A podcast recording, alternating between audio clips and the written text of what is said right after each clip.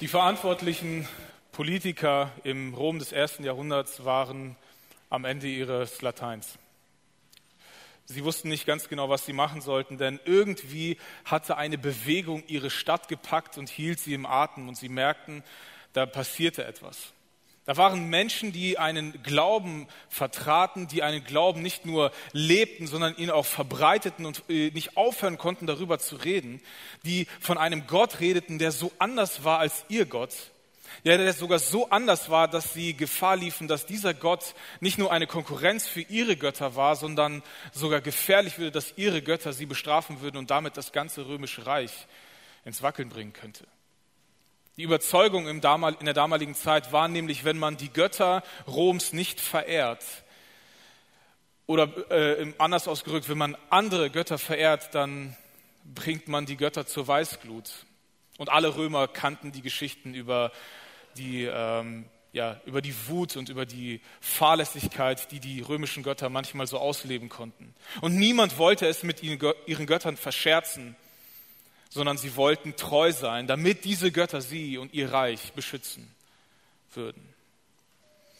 Aber irgendwie gab es da eine Gruppe von Menschen, die von einem Gott der Liebe sprachen, die von einer Person sprachen, die eigentlich durch römische Hand hingerichtet wurde, aber diese Menschen konnten nicht aufhören, darüber zu reden, dass diese Person lebt. Und wenn ein Römer jemanden tötet, dann ist er eigentlich tot. Und sie konnten nicht nachvollziehen, wie so eine ganze Gruppe und immer größer werdende Gruppe von Menschen von einem Mann reden konnte, der Lehren verbreitet hat, die so angriffig waren gegenüber ihre eigene, ihr eigenes Gottesverständnis. Aber es war nicht irgendein Guru, irgendein gelehrter Mann von vor 200 Jahren. Es war ein Mann, der vor kurzem vor den Toren Jerusalems durch ihre Hand, durch die römische Macht gekreuzigt worden war. Aber diese Menschen reden von diesem Jesus von Nazareth, der einen Weg geebnet hat zu Gott, zu einem Gott der Liebe, der eine direkte Beziehung haben möchte. Und sie sprechen davon, dass dieser Gott in ihnen lebt. Und sie erzählen von einem Erlebnis, wo Gott seinen Heiligen Geist geschickt hat, also seine Kraft, seine Gegenwart in ihnen drin. Und wenn man ganz ehrlich ist und diese Menschen beobachtet, dann könnte man fast meinen, dass es wahr ist was sie sagen. Und dieser junge Glaube, dieses Jesus nachfolgen wird immer größer und immer mehr Menschen schließen sich an. Eine Bewegung ist gestartet.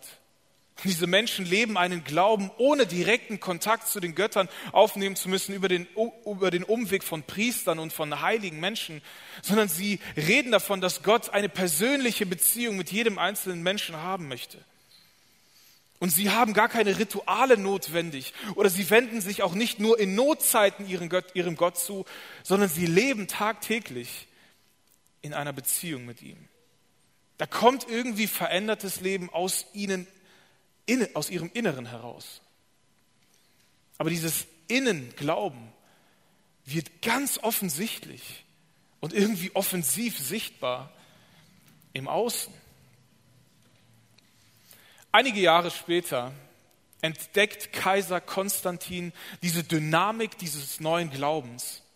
Und er gebraucht oder er, er, er macht einen politisch raffinierten Zug und er will diesen Einfluss dieses Glaubens nutzen, um sein Reich irgendwie zu stärken. Und er macht das, das Christsein zur Staatsreligion. Bis dahin irgendwie illegal im Untergrund gelebt, je nach Kaiser sogar mit Verfolgung, erlaubt Kaiser Konstantin nicht nur, dass der Glaube frei gelebt werden darf, sondern er macht es zur Staatsreligion und damit zur Auflage irgendwie, dass jeder Gott an Gott der Christen glauben soll. Und seltsamerweise stößt er damit eine Dynamik an, die den Glauben verändert. Der christliche Glauben wird irgendwie ritualisiert. Es wird irgendwie alles viel, viel religiöser. Es werden offizielle Ämter eingesetzt. Und Christsein wird irgendwie politisch. Christsein wird irgendwie von einer persönlich gelebten Beziehung zu Gott hin zu einer Religion, wie jede andere auch. Aber eigentlich, als Jesus auf diese Welt gekommen ist, hatte er nie vor, eine Religion zu stiften. Jesus wollte immer Beziehung. Aber seltsamerweise ist Christsein auch in unserer heutigen Zeit oft einfach nur eine Religion geworden. Hier sind drei Punkte, die alle Religionen gemeinsam haben. Religion sagt, du sollst tun. Religion hat immer irgendwelche Forderungen an dich. Du musst etwas tun, du musst etwas erfüllen, du hast ein bestimmtes Regelwerk, an das du dich zu halten hast. Der zweite Aspekt ist, Religion sagt immer, du darfst bestimmte Dinge nicht tun. Es gibt Regeln, an die du dich halten musst und es gibt Verbote, die du nicht übertreten darfst. Und Religion ist auch immer sehr, sehr knallhart, wenn du diese Regeln übertrittst oder wenn du dich nicht an die Gebote hältst. Religion kann sehr, sehr schnell sagen, du bist absolut erledigt. Du bist fertig. Und das Interessante ist, in Religion hat sich eine Dynamik entwickelt, dass wenn wir uns gegenüber, also wenn wir Regeln übertreten, dass es weitere Regeln, dass es Möglichkeiten gibt, über mehrere weitere Regeln, über noch mehr tun müssen, noch mehr Dinge tun äh, dürfen, können, sollen, müssen, dass wir wieder zurück irgendwie in die Spur geraten können. Ende des dritten Jahrhunderts driftet das Christsein hin zu einer Religion. Die Beziehung zu Jesus und zu Gott verliert irgendwie an Wichtigkeit. Und damit ist das Christentum zu einer Religion geworden wie alle anderen. Und es ist nicht verwunderlich, dass über die Jahrzehnte und Jahrhunderte und Jahrtausende die Grundeinstellung eines Menschen Gott gegenüber Religion ist. Dass wenn Menschen heutzutage in unserer Gesellschaft über Gott nachdenken, ein religiöses Verständnis von Gott haben. Und dass mit Religion immer gleichzeitig irgendwie ein Katalog von Regeln von du darfst, du sollst, du musst und du darfst nicht zusammengefügt wird. Jede Spiritualität wird irgendwie mit Regeln verbunden. Und wenn wir spirituell sind und versuchen, irgendwelche spirituellen Erfahrungen zu machen, dann fragen wir meistens zuerst nach dem, was muss ich tun, um ein gewisses Stadium, was muss ich tun, um einen gewissen Rang, eine gewisse Ebene zu kommen. Und ich werde mein Bestes geben, um dahin zu kommen. Aber das Problem, das Regeln und Gesetze eigentlich haben, sind zwei. Regeln und Gesetze fordern uns in uns heraus, dass wir Schlupflöcher suchen. Dass wir versuchen, Regeln irgendwie noch halbwegs legal zu umgehen. Wir wollen uns eigentlich nicht an Regeln halten. Wir wollen und wir suchen immer, wie es irgendwie noch vertretbar ist, dass ich diese Regeln anders auslege. Die zweite Sache mit Regeln und Gesetzen ist, dass sie uns ganz klar immer wieder auf die Grenze fokussieren. Die Frage wird meistens sein, wie weit darf ich gehen, um noch nicht runterzufallen? Wir schauen immer an die, an die Kante bis, bis, bis, zum, zum, bis zum Grenzübertritt. Was kann ich mir noch leisten, ohne irgendwie eine Verfehlung zu machen? Und das Schlimme bei dem Ganzen ist, was oft dazu führt, ist, dass wir die Regeln, die wir gut halten können, die uns leicht fallen zu erfüllen, dass wir die hochhalten, dass wir die zu den wichtigsten Regeln machen und dass wir sie auch gleichzeitig von anderen besonders stark einfordern. Das Interessante ist, je nachdem, wie sich eine Gesellschaft entwickelt, können andere Regeln, kann die Wichtigkeit von Gesetzen oder religiösen Regeln sich verlagern, weil in je nach Gesellschaft unterschiedliche Regeln einfacher zu halten sind als andere. Aber die Regeln, die wir nicht halten können, die eigentlich auch zu dem ganzen Katalog dazugehören würden, degradieren wir oder wir schaffen sie irgendwie durch Schlupflöcher durch Erklärungen für unwichtig zu halten. Und wir, was wir eigentlich machen ist, wir schaffen uns unsere eigene Version von Religion. Wenn Religion etwas Übernatürliches, Göttliches ist, das irgendwie von oben herab gegeben ist, dann finden wir in allen Religionen dieser Welt unterschiedliche Versionen, weil Menschen es geschafft haben, durch Schlupflöcher eine eigene Version zu kreieren. Und so kommt es dazu, dass der Mann in Ägypten, der nicht fünfmal am Tag beten möchte, eine ganz spannende Erklärung hervorruft, äh, an, äh, Erklärung macht, gibt, abgibt, warum er das nicht mehr machen muss. Und es gibt den Juden im ersten Jahrhundert, der bücherweise neue Gesetze zusammenschreibt, die andere Gesetze versuchen zu umschiffen. Und es gibt Christen heute, die versuchen, bestimmte Regeln, die gesellschaftlich nicht mehr tragbar sind, wie Sex vor der Ehe oder sonstige Dinge, durch kulturelle Unterschiedlichkeiten wegzuerklären. Das kann doch so nicht gemeint sein. Aber Jesus, als er auf diese Welt kam,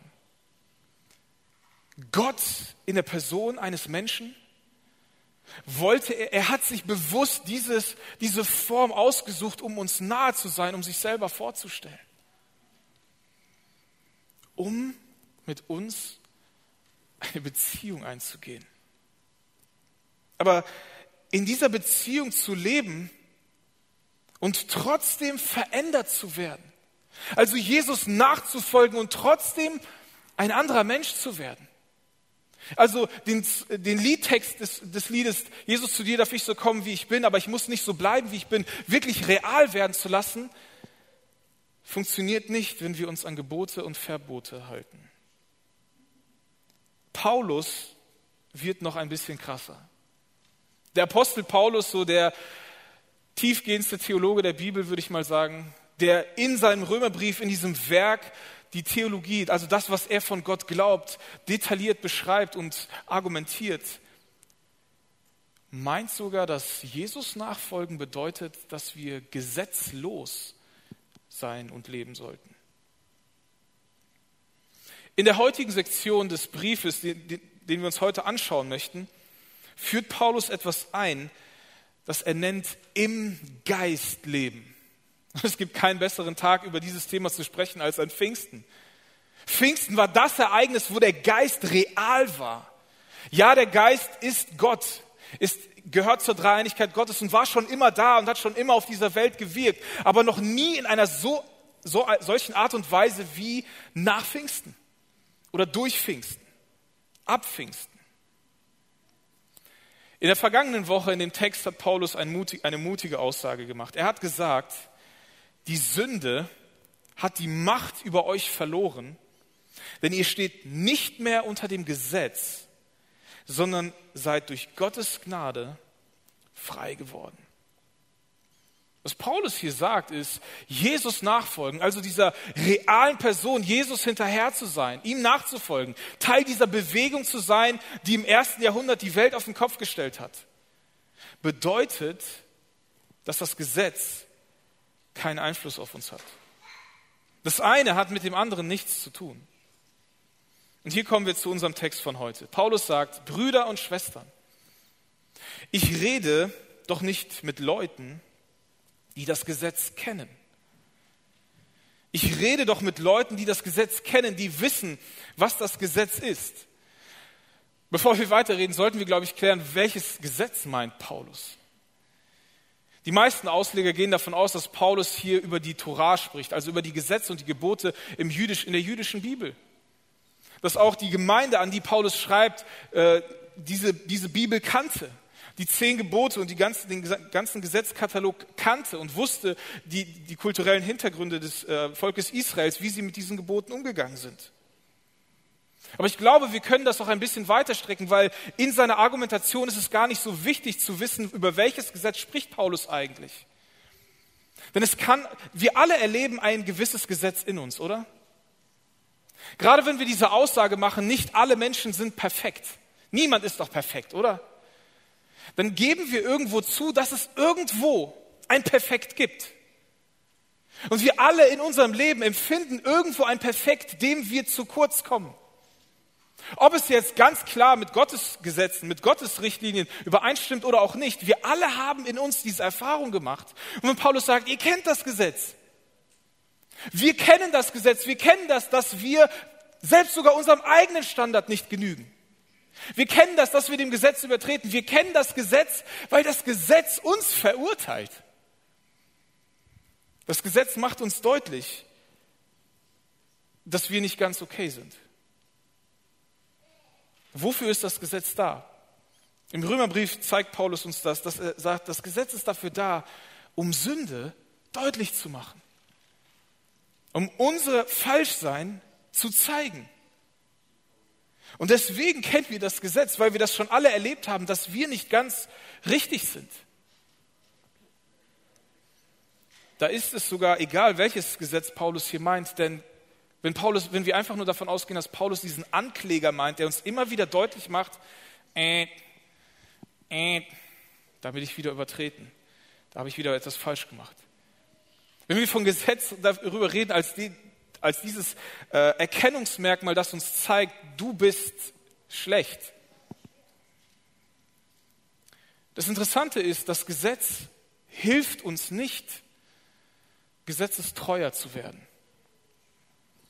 Das Gesetz ist eigentlich nur ein Spiegel, das uns zeigt, wer wir sind.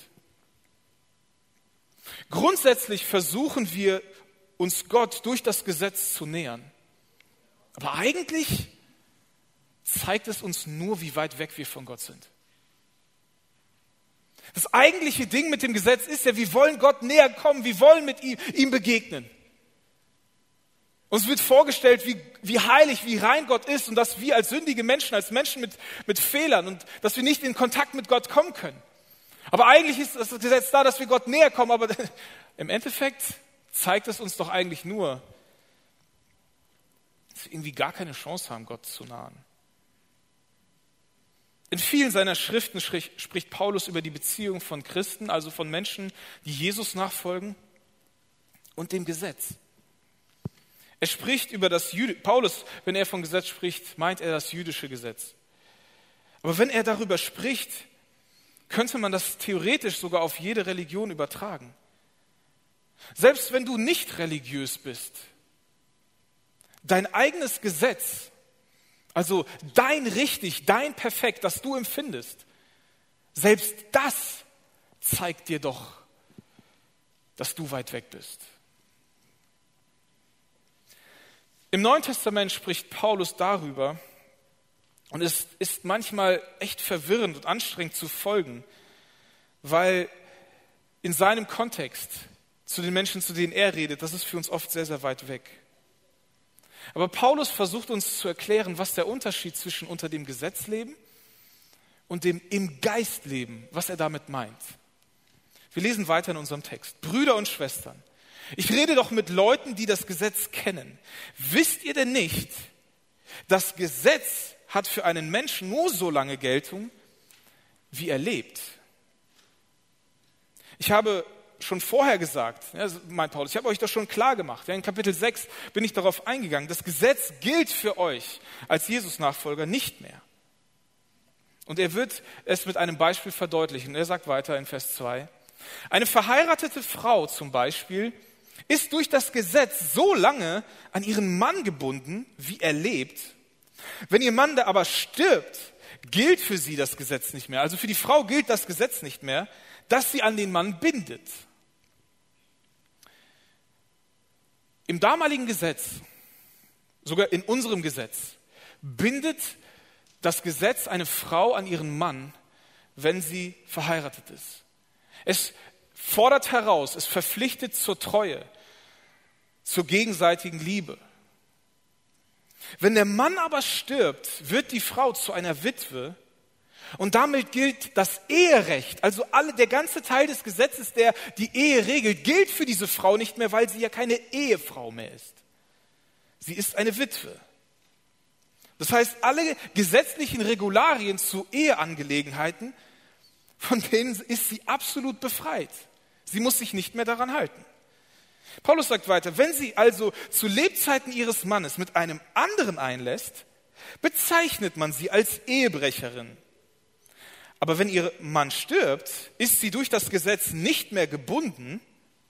Sie begeht damit keinen Ehebruch, wenn sie sich einem, einen anderen Mann nimmt. Was Paulus hier zeigen will, ist, eine Frau, die verheiratet ist und zur Witwe wird, begeht keinen Ehebruch, wenn sie als Witwe wieder heiratet, wieder äh, eine Ehe eingeht. Eine Frau ist nur so lange an den Mann gebunden, solange er lebt. Wenn er lebt, und hier ist das Interessante, was Paulus deutlich macht. Wenn der Mann lebt, markiert das Gesetz die Frau als Ehefrau. Und sobald eine Ehefrau untreu wird, markiert das Gesetz sie als Ehebrecherin. Ein interessanter Fakt von, vom Gesetz. Eine Witwe ist aber keine Ehebrecherin mehr, weil sie ja nicht mehr unter dem Gesetz steht. Ihr gilt dieses Gesetz nicht. Deswegen darf das Gesetz sie auch nicht als Ehebrecherin markieren, weil wenn sie als Witwe sich verheiratet, ist sie im gleichen Status wie eine Singlefrau, die neu oder zum ersten Mal heiratet. Das Bild, was Paulus uns hier zeigt, ist folgendes. Wenn du unter dem Gesetz stehst, dann bekommst du eine gesetzliche Beschreibung. Wenn du unter dem Gesetz stehst, bekommst du eine gesetzliche Beschreibung. Die Frau, die verheiratet ist, dem, im Eherecht, äh, für die das Eherecht gilt, die wird zur Ehefrau und bei Übertretung zur Ehebrecherin. Das Gesetz gibt dir also einen Namen. Paulus geht weiter und sagt, er hat das Beispiel abgeschlossen und sagt, mit euch mit euch Christen verhält sich das ähnlich, meine Brüder und Schwestern. Weil ihr mit Christus gestorben seid, seid ihr auch für das Gesetz gestorben. In den Kapiteln vorher hat Paulus ganz klar und deutlich ausgeführt diesen Fakt, dass wir, wenn wir an Jesus glauben, sterben und in Jesus wieder auferstehen. Aber die Schlussfolgerung, die er hier in diesem Versen macht, ist, dass dieses Sterben der Sünde gegenüber auch bedeutet, dass wir dem Gesetz übersterben. Der Name, den uns das Gesetz gibt, den Titel, den uns unsere Übertretung geben, und wenn wir an unser Gesetz denken oder an das Gesetz Gottes denken, den Namen, den uns das Gesetz gibt, ist ganz eindeutig. Sünder. Wenn wir unter dem Gesetz sind, dann gibt uns das Gesetz den Namen Sünder. So wie das Gesetz für eine Frau den Namen Ehefrau oder Ehebrecherin bei Übertretung gibt. Paulus sagt weiter, ihr gehört jetzt einem anderen. Ihr steht nicht mehr unter dem Gesetz. Ihr gehört dem, der von Tod auferweckt wurde. Ihr gehört Jesus. Das heißt, wenn ihr unter dem Gesetz seid, und hier wird es ein bisschen kompliziert, wenn ihr unter dem Gesetz seid, dann ist der Name, dem das Gesetz euch gibt, Sünder.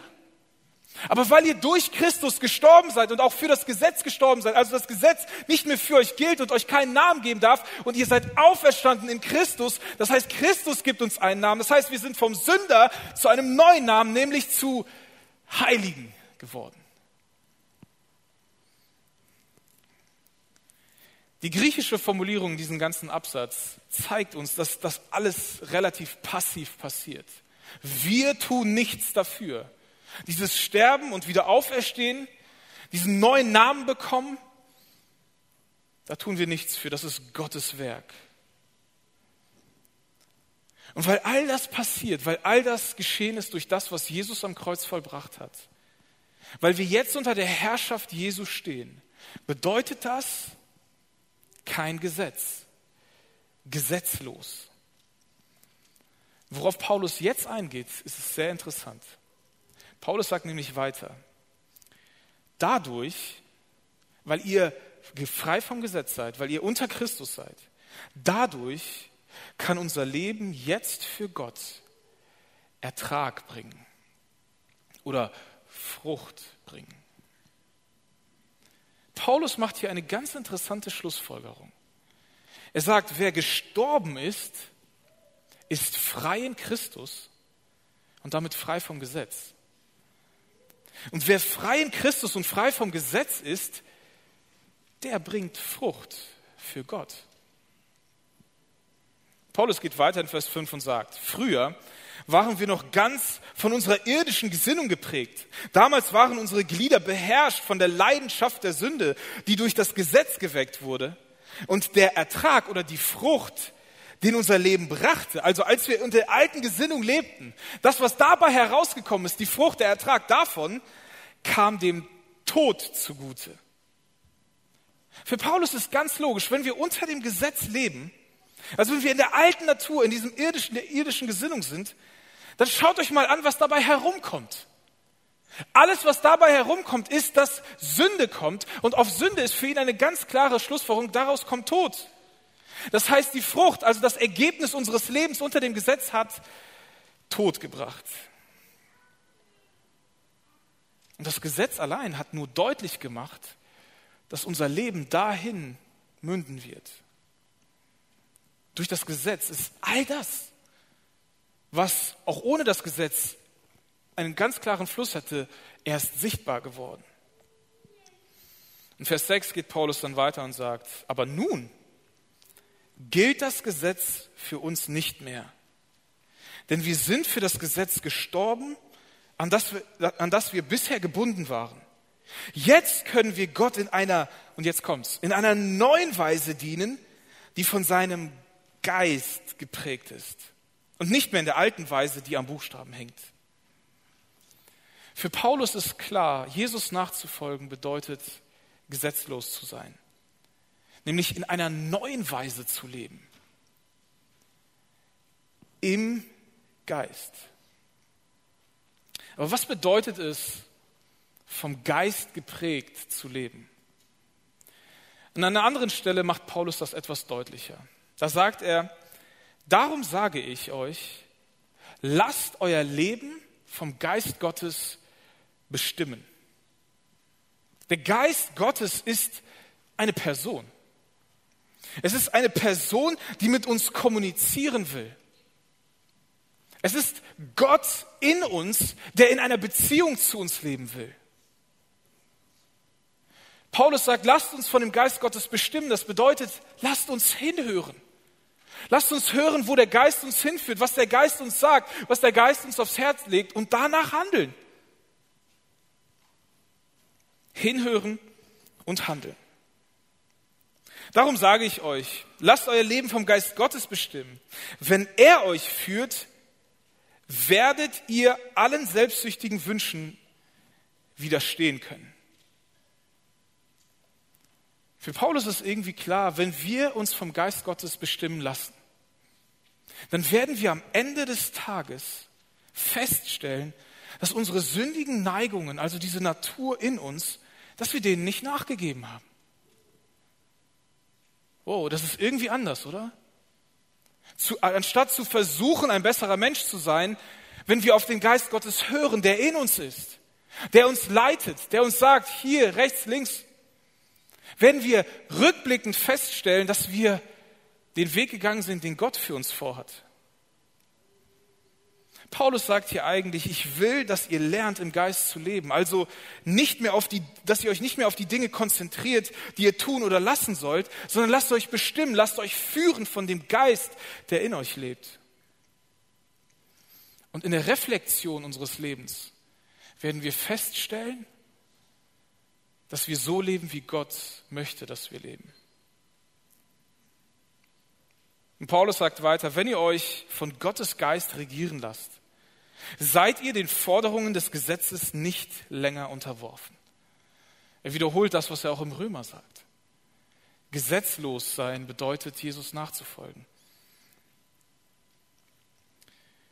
Ich will das mit einem Beispiel verdeutlichen. Wenn wir mit dem Auto unterwegs sind und uns orientieren müssen in einer, in einer Stadt, wo wir uns nicht wirklich auskennen, Wer von euch benutzt heutzutage noch Karten, so richtig analoge, ausgedruckte Karten beim Autofahren? Wow, so viele, ja, großartig. Aber wer, wer, wer ist schon irgendwann mal in seinem Leben nach Karte gefahren? Ja, nach Karte. Es gibt noch diese alten großen ne, Bücher, puh, ja. Nach Karte zu fahren. Ähnlich ist es mit einem Navi, nur dass es bequemer, da muss man nicht so genau gucken, weil, sondern da sagt jemand dir jetzt rechts, oh, du bist falsch. Unter dem Gesetz zu leben ist so ähnlich wie nach Karte oder mit Navi zu fahren. Da sagte jemand ganz klar, hier musst du abbiegen, hier musst du wenden, du bist jetzt falsch.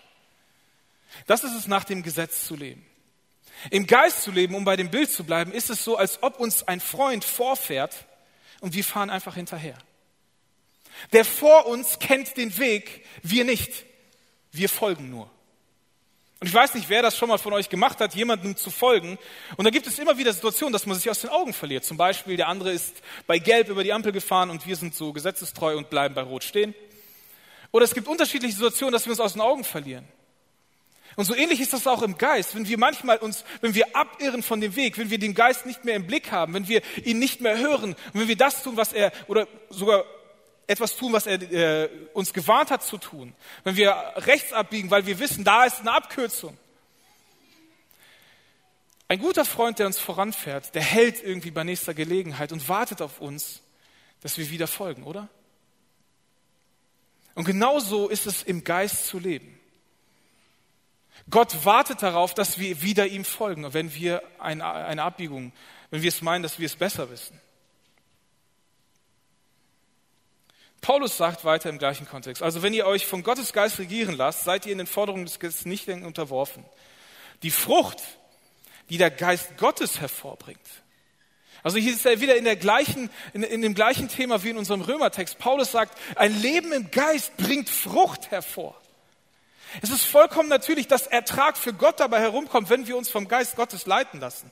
Das Resultat vom Geist bestimmt zu leben ist Frucht für Gott. Und in diesem Text, in den Galater, wird Paulus konkreter, was Frucht bedeutet. Die Frucht, die der Geist hervorbringt, besteht in Liebe, Freude, Frieden, Geduld, Freundlichkeit, Güte, Treue, Rücksichtnahme und Selbstbeherrschung. Gegen all so ein Verhalten hat kein Gesetz irgendetwas einzuwenden. Niemand würde einen Menschen, der so ist, verurteilen. Kein Gesetz würde ihn zeigen, dass er falsch ist. Das bedeutet im Umkehrschluss, wenn wir so sind, wenn so ein Leben aus uns herauskommt, dass wir gesetzeskonform sind. Und hier ist der Punkt. Das Gesetz, unter dem Gesetz leben, im geistlichen Re Leben sich an Regeln zu halten, führt uns nicht dahin, eine solche Person zu werden. Aus Gesprächen mit vielen Menschen, die sich angeschränkt haben, es wirklich ernst meinen und wirklich versucht haben, ein besserer Mensch zu werden, ein besserer Christ zu werden, erlebe ich und höre ich immer wieder die Frustration, die bei Gesetzestreue herauskommt. Ich schaff's doch nicht so zu werden. Und gesetzliche Christen würden vielleicht sagen, oh, großartig, wir haben wieder eine Liste, lasst uns liebevoller, treuer und so weiter werden. Aber ihr Lieben, das ist keine Liste, nach der wir uns orientieren sollen. Das ist Frucht. Das ist das Ergebnis. Das braucht keine Anstrengung. Frucht wächst nicht, wenn der Baum sich anstrengt.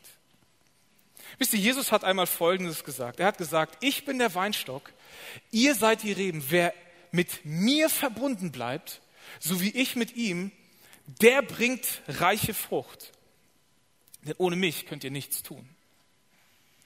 Das heißt, Frucht kommt aus dem, mit dem wir verbunden sind.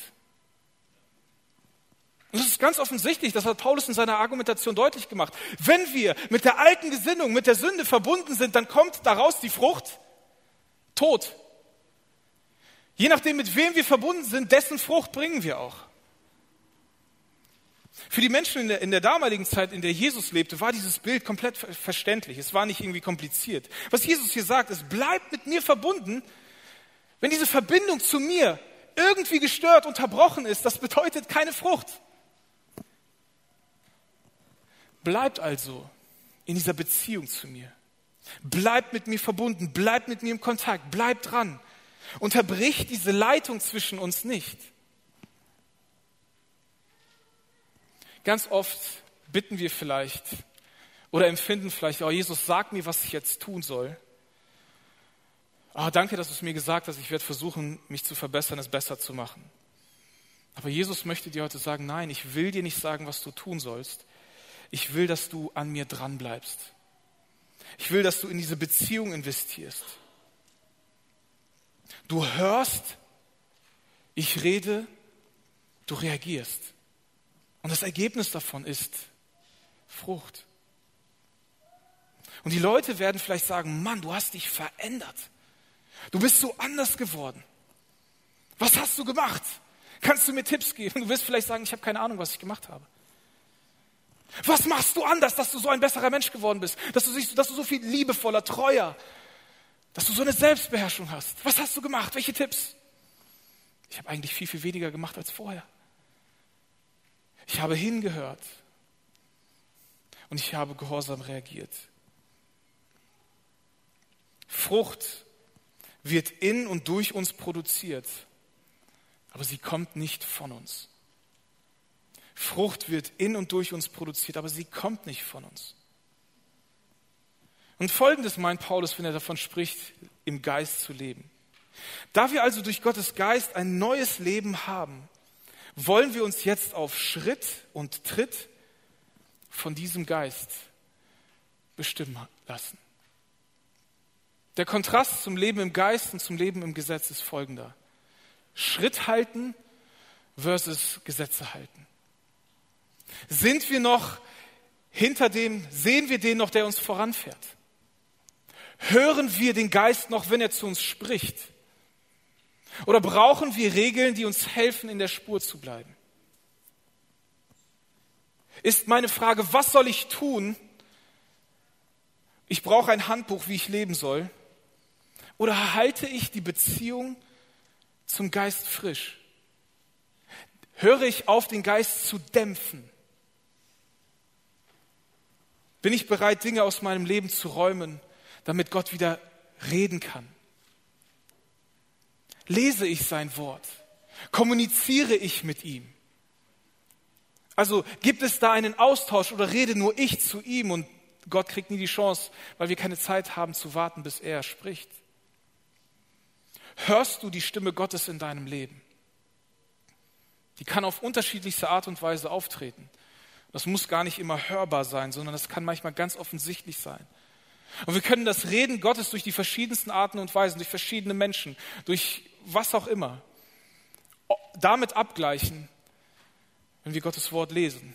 Und ganz offensichtlich redet Gott durch die Bibel zu uns. Ich muss ganz ehrlich zugeben, es ist viel einfacher, religiös zu leben. Es ist viel, viel simpler, gesetzlich zu sein. Aber es ist viel frustrierender. Gott hat etwas anderes für uns vor. Christsein bedeutet nicht, das Leben von Jesus zu imitieren. Christsein bedeutet, dass wir das Leben von Jesus haben. Nach Gesetzen und Geboten zu leben ist sehr viel einfacher, weil die Gesetze ganz klar in Schwarz und Weiß aufteilen. Aber im Geist zu leben bedeutet es, aktiv zu bleiben, aktiv zu hören, diese Beziehung frisch zu halten. Und wir kennen das aus zwischenmenschlichen Beziehungen. Wann, ist, wann funktioniert eine Beziehung gut? Wenn wir in diese Beziehung investieren. Und genau das will Gott mit uns. Er will, dass wir ihn hören, wenn er spricht. Deswegen sagt Paulus zurück zu unserem Römertext. Aber nun gilt das Gesetz für uns nicht mehr. Denn wir sind für das Gesetz gestorben, an das wir bisher gebunden waren.